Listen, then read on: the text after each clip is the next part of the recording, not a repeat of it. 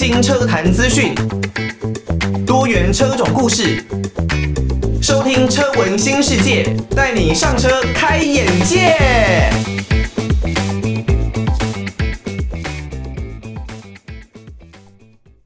听到的是动力火车，我很好骗哇！这首歌呢，也真的是唱出了很多。嗯，该说工具人吗？还是一些要追求女性朋友的男性朋友的心声呢？这首歌我很好骗哦。在之前动力火车推出的时候呢，我身边真的是很多的男性朋友都非常非常的喜欢这首歌，甚至呢有一些女性啊，可能在自己的感情生活当中遭遇过有什么样的一些状况的时候，听到这首歌也会不知不觉的。流下的眼泪哦，好，欢迎大家收听《车闻新世界》，带你上车开眼界啊。我是主持人艾格。那每个人呢，或多或少啊，在自己的生活当中，可能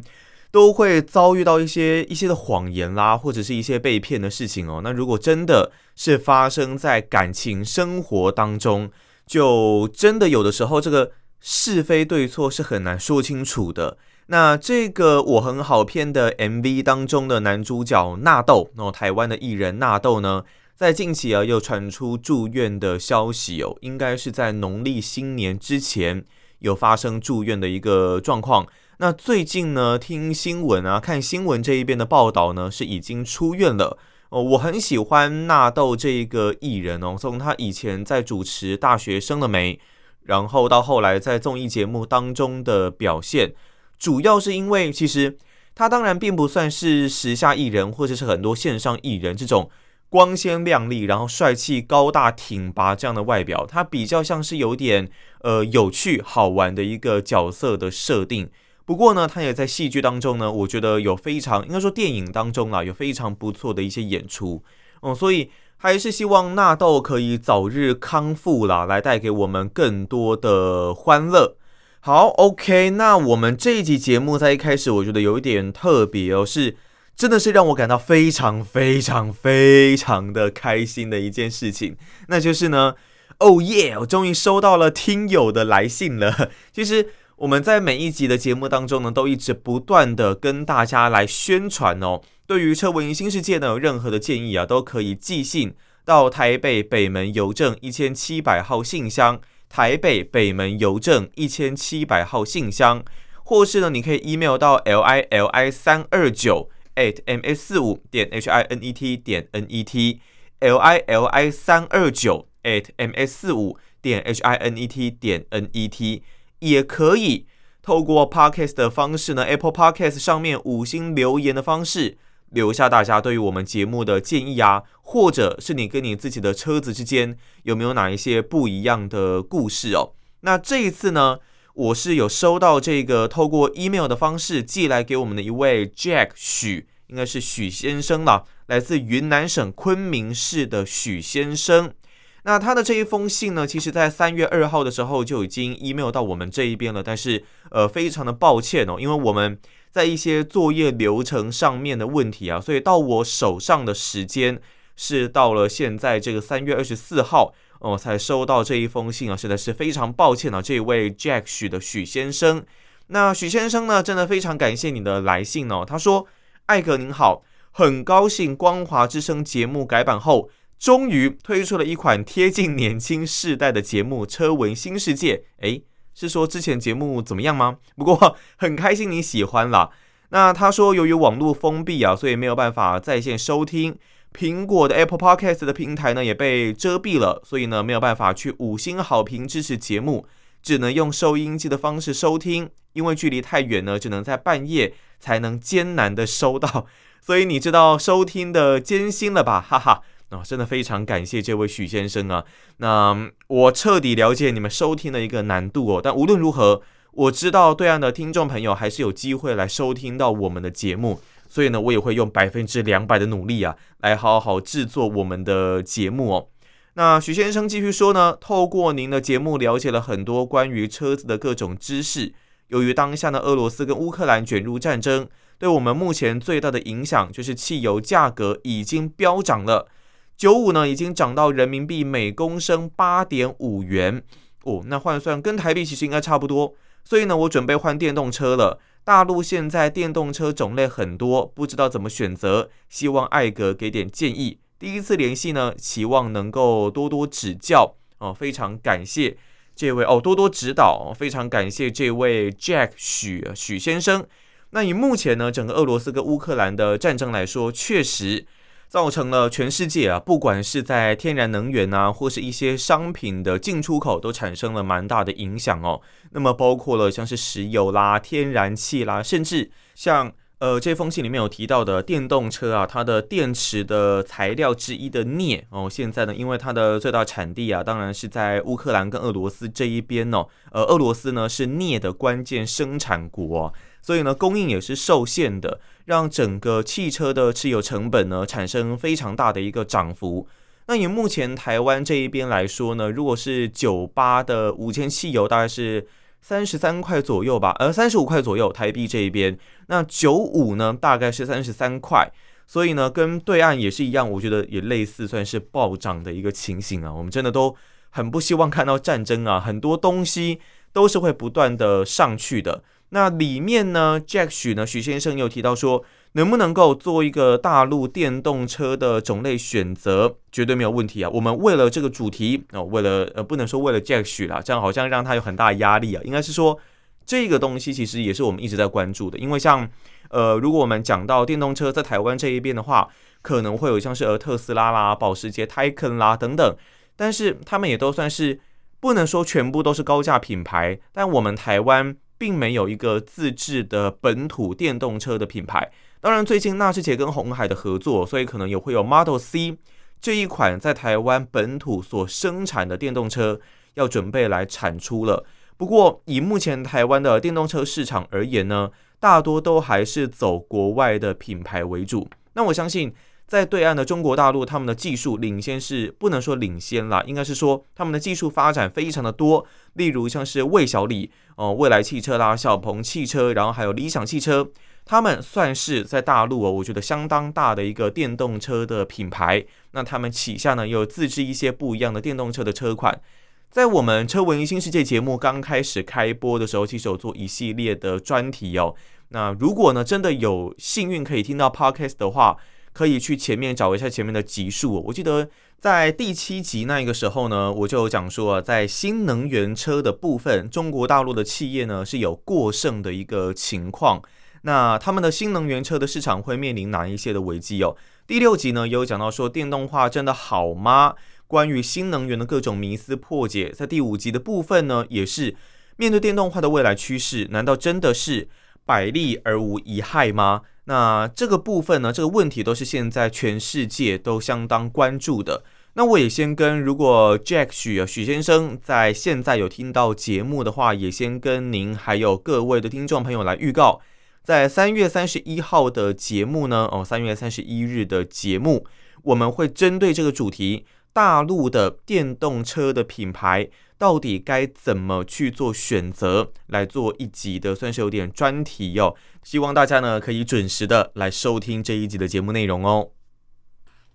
听到的是来自于宇多田《Addicted to You》。那宇多田呢，我觉得她也是唱腔哦蛮特别的一位女歌手。我在播这首歌之前呢，有听了一下中孝界的歌曲。那我也觉得中孝介是一个唱腔算是非常特别的一位男歌手，当然一直都有在说啦，过去呢日音是相当受到欢迎的，但现在当然在韩剧啊，然后韩国歌手大举的蓬勃发展之下，或许呢大家在市场上面呢有更多的选择。不过在日本呢，不管是在日本还是在韩国或是台湾本土自己。或是呢，对岸中国大陆的文化应该都有相当多一些经典的作品哦，无论是可能在歌曲上面啦，还是在戏剧上面啦，还是在动画上面，应该呢都有很多经典是值得大家回味的。例如呢，像我自己啊，就很喜欢日本的赛车动画《头文字 D》啊，然后还有像是《湾岸竞速》，他们呢都可以说是在我们的童年当中。在我们对于交通工具、对于汽车的这一些启蒙当中呢，扮演了非常重要的角色。无论如何，不过啦，还是得说啦，就是里面的呃竞速的行为呢，拿到现代当中，甚至可以说是啊，在当时的时空背景当中呢，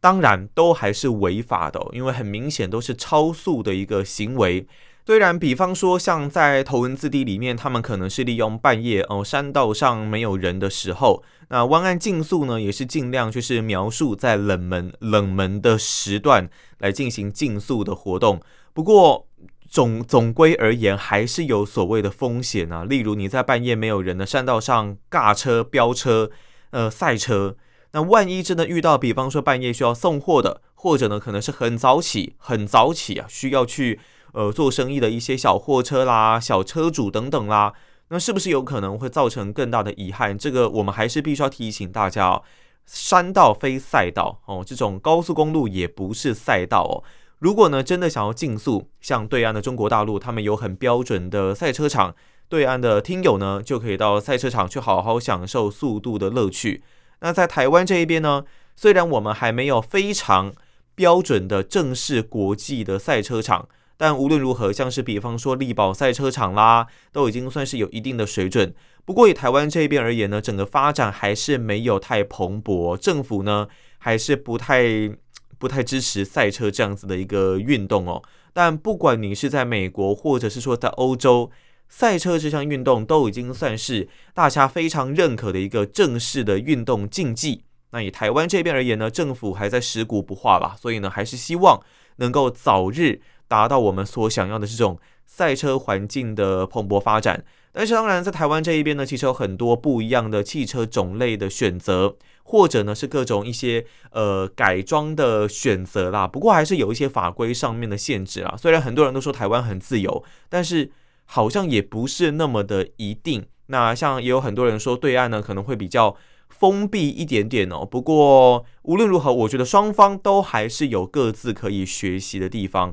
好，真的有点有点扯远了。我们讲到头文字 D 啊，讲到弯岸竞速，就可以知道那是在当时哦，相当受到热烈欢迎的动画跟漫画。那也有人很关心，到底比方说像在头文字 D，应该差不多二零一五年左右播出了最后一集，接下来到底有没有续作？其实如果有在看漫画的听友，应该就知道，好像 MF Ghost。就是头文字 D 的这个作者仲野秀一，他的这个续作，那里面的车子呢比较新，里面的比赛规则呢也更为正式，跟头文字 D 里面可能是自己在山道竞速的感觉已经不太一样了。所以呢，我们今天就要来跟大家稍微讲一下，我、哦、这个漫画它已经宣布要来动画化喽，有没有可能再造成当年头文字 D 的一股热潮呢？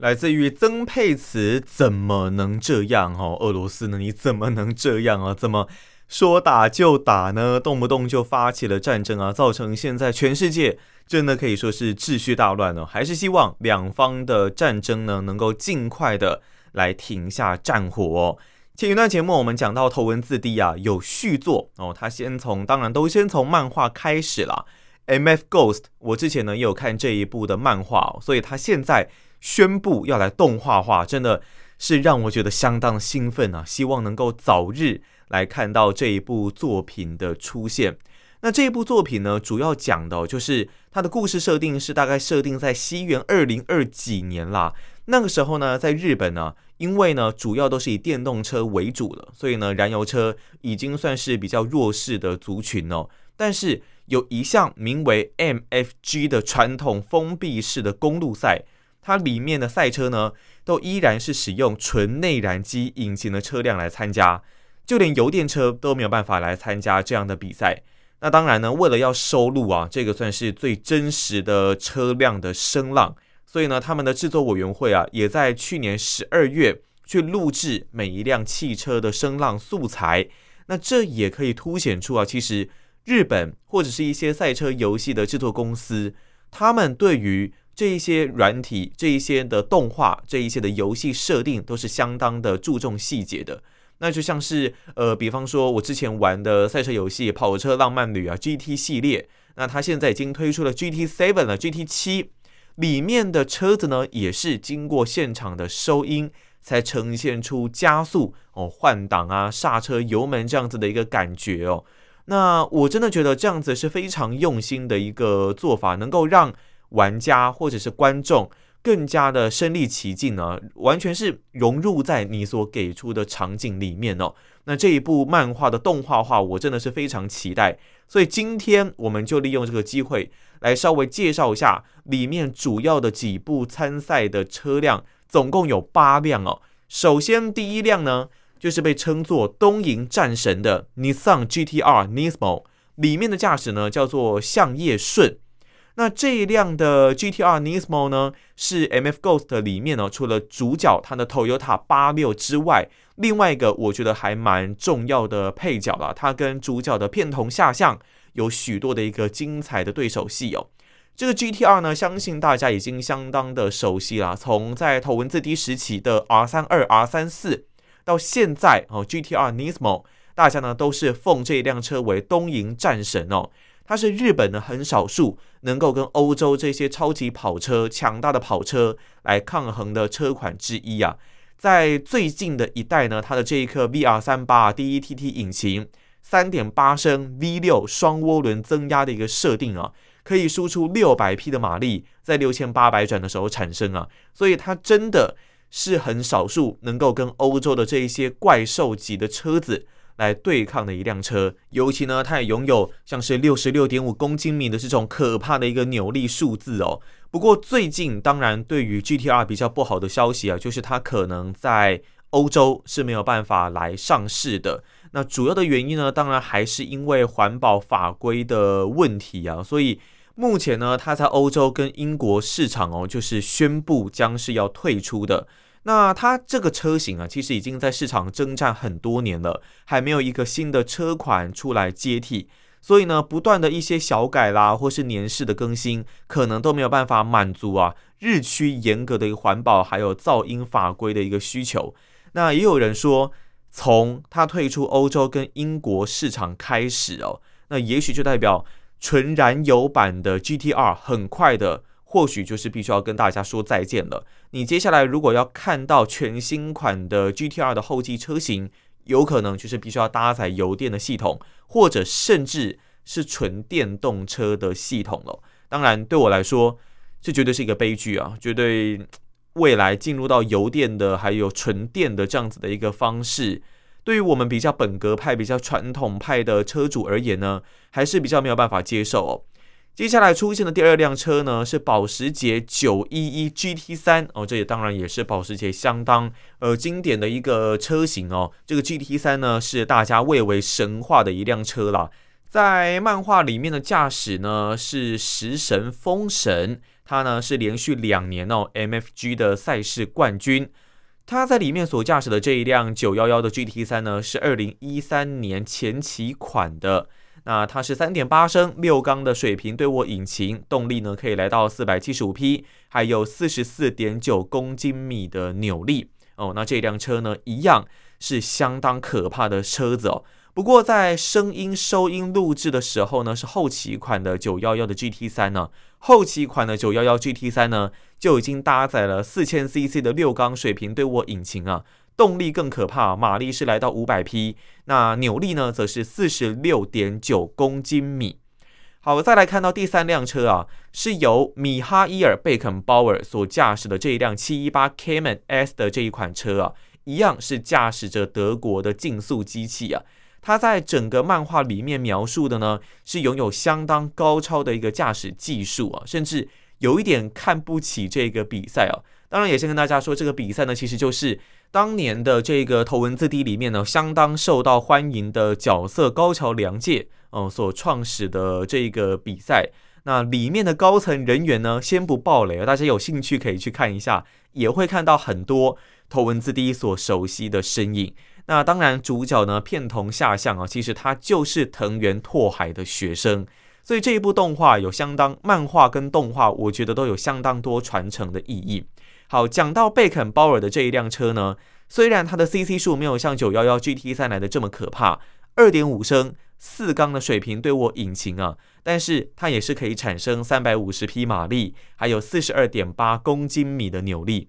哦。讲到这个七一八车系啊，因为之前艾格呢，呃，应该说现在其实也是我非常非常喜欢手排车，所以那个时候呢，自己也很喜欢看一辆就是 Cayman 的 GT4。它有在台湾呢有引进手排的这个车型。当然，你如果各种配备选一选呢，台币也是动辄五六百万了。虽然定价可能是四百多万，但是基本上如果你真的选一选哦，五六百万甚至到七百万，我记得应该是都有机会的。所以呢，这一辆车确实那个时候真的是非常非常的吸引我。那它又有手排的版本，不过后来其实它出了更进阶啊，算是。竞赛版本的这个 GT4 的 RS 版本哦，那在这个版本里面呢，就不会有手排的设定哦。除了燃油机引擎、内燃机引擎之外呢，手排的车型应该也是未来会消失的一个东西了。再来看到的这一辆车呢，是爱快罗密欧的四 C，在里面的驾驶呢是北原望，他们呢是一对兄妹档哦。那哥哥呢是驾驶莲花的车子，妹妹呢就是北元望所驾驶的这一辆 Alfa Romeo 爱快罗密欧的四 C。这是爱快旗下的一辆中置引擎的小跑车啊，整个车身呢，我觉得也是偏小巧的一个设定。那它的车身面板是由低密度的 SMC 玻璃纤维增强树脂。来制造而成的，比铝合金更耐用，而且呢，比一般的钢材的车身会减轻百分之二十的重量。加上它的座舱是采用碳纤维的设计，所以呢，整辆车重只有一千零五十公斤啊。那另外，它还有一颗一千七百四十二 CC 直列四缸铝合金打造的涡轮增压引擎啊，可以产生两百四十匹啊，还有三十五点七公斤米的扭力。我们都会说啊。像爱快这种意大利的车厂啊，所制造出来的车子真的是相当的浪漫呢。我们用浪漫来形容啦，它呢可以给你截然不同的驾驶感受，不论你是在山道还是在赛道，都可以有很多不同的感觉，而且会开得非常的开心，很快乐。但是呢，它有一些的妥善率，还有它的一些组装品质，可能并不一定会是习惯日本车、习惯东方车子的人所会习惯的感受。但是如果你真的，有机会去开开看的话，真的是会有很不一样，嘴角上扬的这种享受感哦。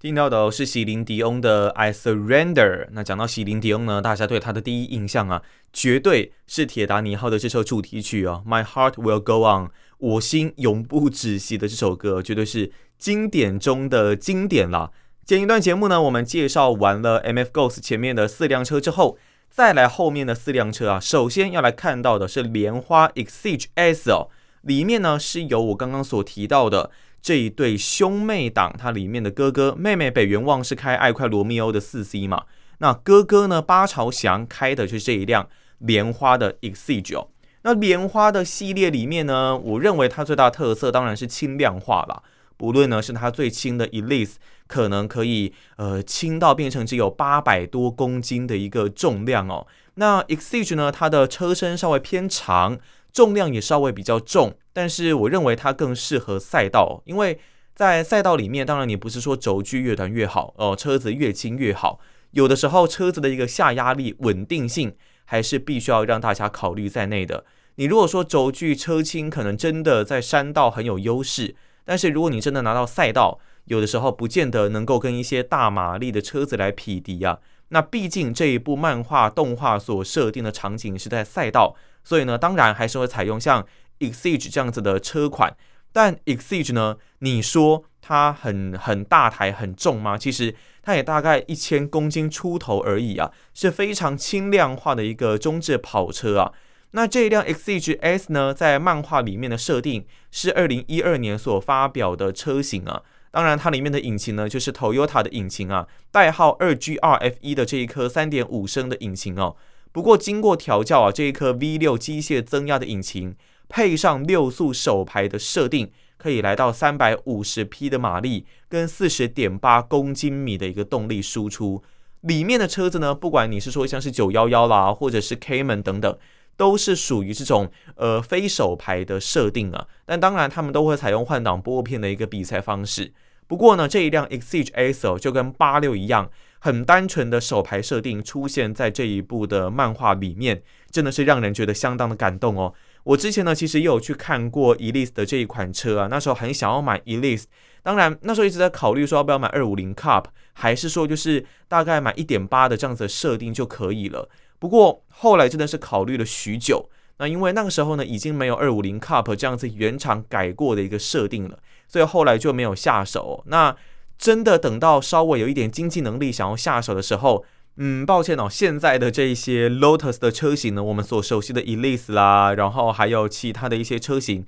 目前呢，都是已经没有再继续生产了。在 Exige 呢，当然它推出的最终的这些版本了，可是未来他们还是会逐渐朝向电动化的一个方式前进哦。现在主要的燃油车型的销售呢，变成是以 Evora 为主哦。好，那在看完了这辆车之后呢，接下来是由赤羽海人所驾驶的这一辆法拉利四八八的 GTB。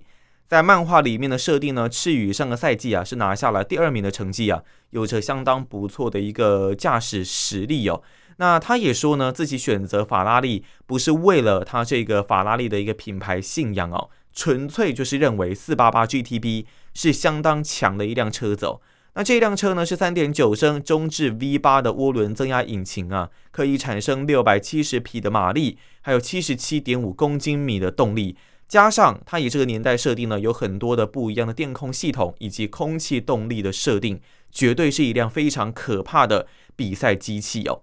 再来呢，也是大家很熟悉的强大的超跑品牌啦，蓝宝坚尼 Huracan LP 六一零四，那里面的驾驶呢是大石代吾。